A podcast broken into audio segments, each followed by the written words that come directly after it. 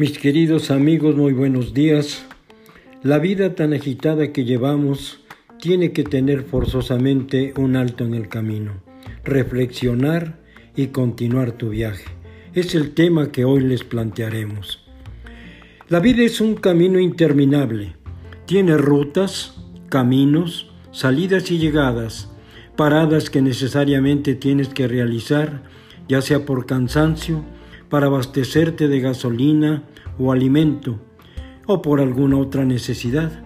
Pero más importante es cuando haces un alto para reflexionar lo que has avanzado, en dónde te encuentras y lo que te falta para llegar.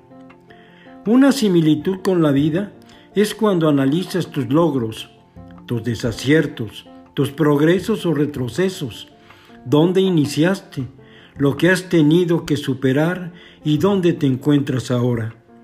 Reconocer el rumbo que decidiste y definir en tiempo y forma lo realizado, todo ello es complejo y difícil para identificar, ya que tienes que conocer tus áreas de oportunidad y ver en cada una de ellas las decisiones para lograr tu plan de vida, evaluarlas sistemáticamente para medir tus alcances o corregir y rectificar tus metas. El ritmo de la vida en nuestros días es intenso y se vive muy deprisa, lo que no nos deja percibir si con lo que cuentas es suficiente o nos hace falta algo para tener una vida tranquila, agradable y confortable. Nos preocupamos por tener y cuando nos damos cuenta, el tener puede terminar en forma inesperada. El tener es efímero el tener es algo material, pasa de moda, se acaba o se echa a perder, o no es tan indispensable.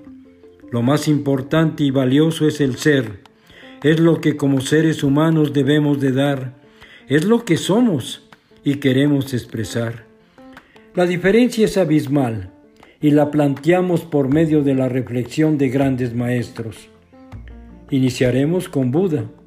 Él nos enseña que para alcanzar la etapa más avanzada, la más elevada del desarrollo humano, no debemos anhelar posesiones. Jesucristo, Él nos enseña que cualquiera que quisiera salvar su vida, la perderá, y cualquiera que perdiese su vida a causa de Él, se salvará.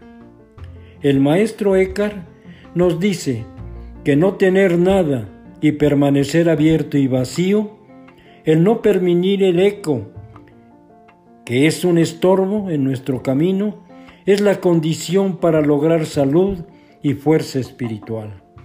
Carlos Marx nos enseña que el lujo es un defecto, tanto como la pobreza, y que nuestra meta debe consistir en ser mucho y no tener mucho.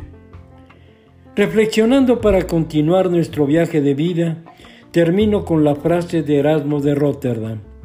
La esencia de la felicidad consiste en que aceptes ser lo que eres, ya que el ser tiene que ver con una sociedad interesada principalmente en las personas, y el tener busca una sociedad interesada en las cosas.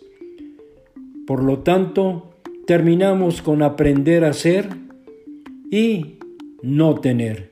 El ser es importante en la vida, el tener es efímero.